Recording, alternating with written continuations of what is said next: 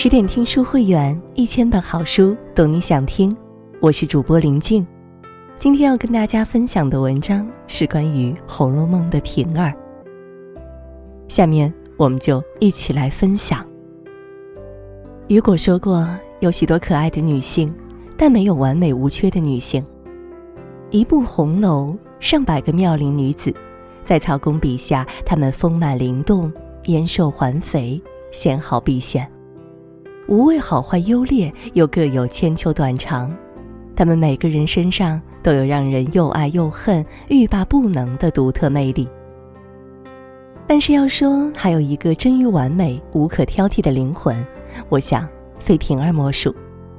这个在宝玉眼中夹在凤姐之威、贾琏之俗，竟能妥帖周全的薄命女孩，却是用自己独特的人格魅力和出色的工作能力，获得了贾府从上到下、从主到仆的一致认可。如此人气，也算是大观园中第一人了。但在平儿心中，无论处境如何尴尬，生存别样艰难，一直有自己的底线和操守。做人做事不必苛责完美，但求问心无愧。有句广告词说：“没有最好，只有更好。”对于大观园中入了薄命司的女孩来说，也是没有最薄命，只有更薄命。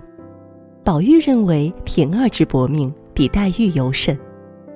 作为王家小姐嫁到贾家的陪嫁丫头之唯一幸存者。平儿无父无母，无家无亲，还被主人凤姐逼着做了贾琏的房里人。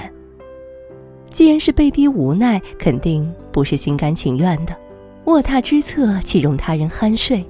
王熙凤是怎样对待贾琏身边的那些莺莺燕燕、艳遇一夜情的呢？凤姐刚嫁过来，看到贾琏之前的几个房里人，半年之内都寻了不是，给打发走了，然后便是丫头。贾琏但凡多看两眼，凤姐便能当面打成烂羊头。贾琏随口夸了香菱几句，说薛大傻子玷污了他，凤姐便打翻醋坛子，要拿平儿去还香菱。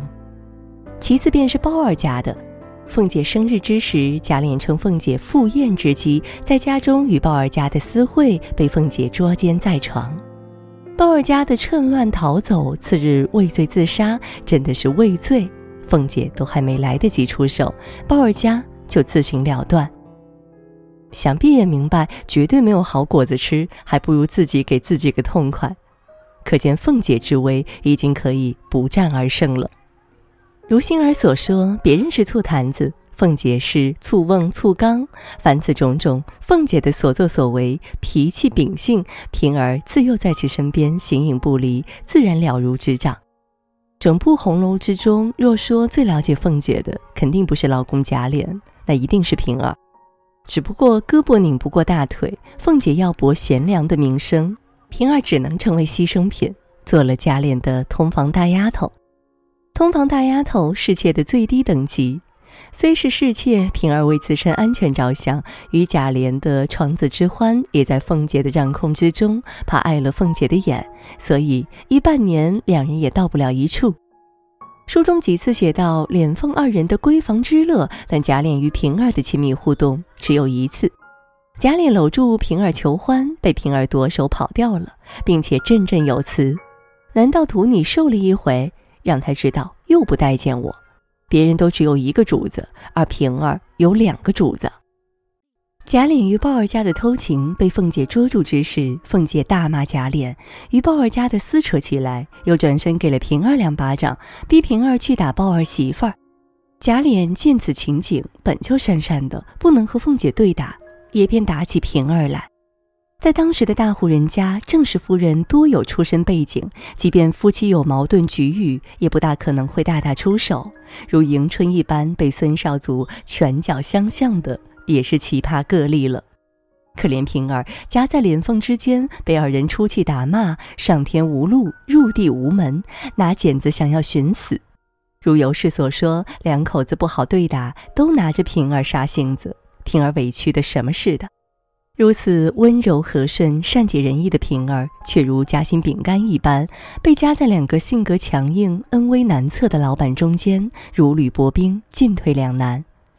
有人说，生活总是两难，再多执着，再多不肯，最终不得不学会接受。从哭着控诉到笑着对待，到头来不过是一场随遇而安。如此处境下的平儿，不仅做到了接受和随遇而安，还依靠自己独一无二的魅力风采，活成了大观园有口皆碑的存在。在众人眼中，平儿的工作能力、人品修养都得到了充分的肯定。李纨认为，这么好体面模样，命却平常，只落得个屋里使唤，不知道的谁不拿你当奶奶看？凤丫头和你真该换个过子才是。贾宝玉认为贾琏并不知做养脂粉，平儿夹在莲凤之间，贾琏之俗，凤姐之威，竟能妥帖周全。星儿认为，小的们有了错，奶奶是容不下的，只求一求跟前的平姑娘就好了。鲍儿家的认为，凤姐死了，把平儿扶了正，只怕还好些。一人称赞并不可信，若人人称赞，则必有过人之处。平儿的隐忍善良、息事宁人、知世故而不世故，都让她散发出别样的人性光芒。贾琏与多姑娘偷情，还留下了证据。头发被细心的平儿发现，平儿并没有告诉凤姐，偷偷来问贾琏，就是不想挑起事端，再掀波澜。不仅将此事消弭于无形，还获得了贾琏的心存感激和情感认同。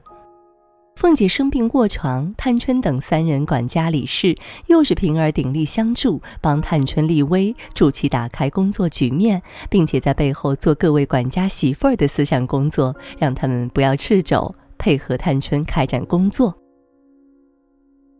相比凤姐的私心过重，平儿则心地光明，灵魂纯粹，绝无半点龌龊苟且，且能看透世事，圆融四方。李孝义说过：“知世故而不世故，见过生活凌厉，依然内心向暖。”坠儿偷了他的虾须镯，平儿不是声张，低调处理，仅仅是偷偷告诉了麝月，小心提防坠儿，并且叮嘱麝月不要告诉晴雯，说晴雯是块爆炭，必会发作起来。果不其然，晴雯终究应了平儿所言，可见平儿不仅有自知之明，且有识人之明，看得透人性。读得懂人心，却还是心存善念、宽仁为怀。王夫人房中丢失玫瑰露，经查明是彩云偷偷给了赵姨娘，也是平儿怕伤了探春的脸面，做主将事情压了下来，又警告震慑了彩云，让其心生畏惧愧疚，不敢再胡作非为，又给赵姨娘留下了余地面子，两全其美，善莫大焉。小刚说过：“一善染心，万劫不朽；百灯旷照，千里通明。”窃以为平儿拆裙一二可齐家的能力绝不在凤姐以下。平儿明白，如此大的贾府，千丝万缕，错综复杂，是不能事事较真的。所以他一直说：“大事化小，小事化了，方是持家兴旺之道。”仅凭这一点，她的见识和格局就在凤姐以上。既有金刚手段，又有菩萨心肠，心思通透，低调隐忍，有格局，有能力，有胸襟，有手腕，却还能做到与人为善，宽和仁厚，这样完美无瑕、干净纯粹的平儿，怎能不让人心生怜惜，心生向往？事无绝对，夹缝中求生存的平儿，又怎会事事处处做到完美呢？有很多事本就无法两全其美、独善其身，以平儿的晶莹剔透，又怎么会不明白？既然无法两全，那就但求无愧于心吧。在整部书中，平儿最后悔的恐怕就是尤二姐一事，是她先听到了风声，告知凤姐，这才有了后面凤姐设计将尤二姐带进府中，自己得了贤惠的美名，再慢慢对付尤二姐。尤二姐在贾府受尽搓磨，丫头善姐都对她冷嘲热讽，更不要说被凤姐当枪使的秋桐，每日里对尤二姐指桑骂槐，挑唆是非，连凤姐给尤二姐的饭食都是不堪之物。平儿于心不忍，自己出钱弄了饭菜给她，或是偷偷把二姐带到园子里厨房，另做了饭给她吃。因为平儿为人之和善，没有人告诉凤姐。不想却被秋桐告状给凤姐，惹得平儿被凤姐狠骂。尤二姐衣食无周，暗气暗生，平儿无比内疚，心中不安，又可怜二姐处境，便经常来看望二姐，宽慰开解。都是我坑了你，听见你在外头，岂能不告诉他？谁知生出这些事儿来。锦上添花从来易，雪中送炭千古难。整个贾府无人对尤二姐伸出援手，连她的姐姐尤氏也对其不闻不问。丫头婆子更是多有落井下石之流，只有平儿坚守本心之善念，甘冒被凤姐打骂的风险，竭尽所能对尤二姐多加照拂。尤二姐落胎之后不堪折磨，吞金自尽，凤姐连办理官船丧礼的银子也不给贾琏。贾琏伤心难过，却又别无他法，又是平儿偷偷拿出一包两百两的散碎银子，交给贾琏治丧。凤姐假托尤二姐是得痨病而死，回禀了贾母，不让尤二姐停灵于家庙，也不许葬入贾家坟茔。从头到尾，平儿对凤姐可谓忠心耿耿，鞍前马后。二人最大的矛盾分歧也在于尤二姐事件。在平儿心中，并不认同凤姐如此手段卑劣、赶尽杀绝，只不过身份地位所限，平儿无能为力罢了。但在能力范围之内，平儿遵从本心，扶危救困，竭尽全力帮助二姐。虽然处境艰难，平儿却忍下了委屈郁闷，依然坚守自己心中的道义，只为内心安宁，无愧于心。叙述中说，凤姐死后，作为陪嫁丫头。平儿失去了自己的靠山，她自己的命运尚且朝不保夕。但是贾环勾结王仁，串通邢夫人，趁贾琏送灵柩回南方的时候，欲将乔姐卖于藩王为妾，无人肯施以援手，连王夫人亦无力阻止。平儿却不能屈从情势，眼睁睁看乔姐就这样跳进火坑。她四处求人无果，遂铤而走险。和乔姐乔装改扮，逃出了荣府，随刘姥姥躲到乡下，才躲过此劫。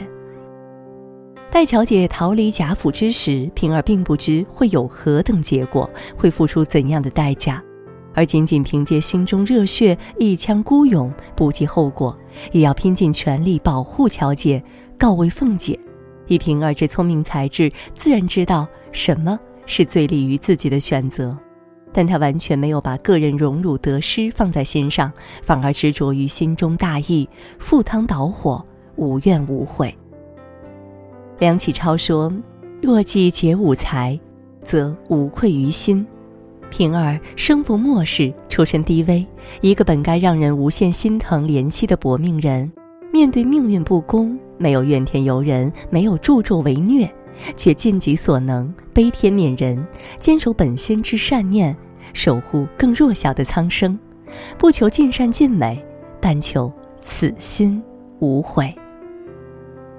人生本就多两难，岂能尽如人意，面面俱到？残缺本身就是完美，妥帖周到、长袖善舞如平儿，尚且不能十全十美，更何况平凡如你我？与其委曲求全。斤斤计较，何如坚守真我，无愧于心？不求功过，不问得失，但求此心光明。不计前缘，不许来日，只为今生安眠。好了，今天的文章就分享到这里了。更多美文，请你继续关注十点读书，也欢迎把我们推荐给你的家人和朋友，一起在阅读里成为更好的自己。也祝各位晚安，好梦。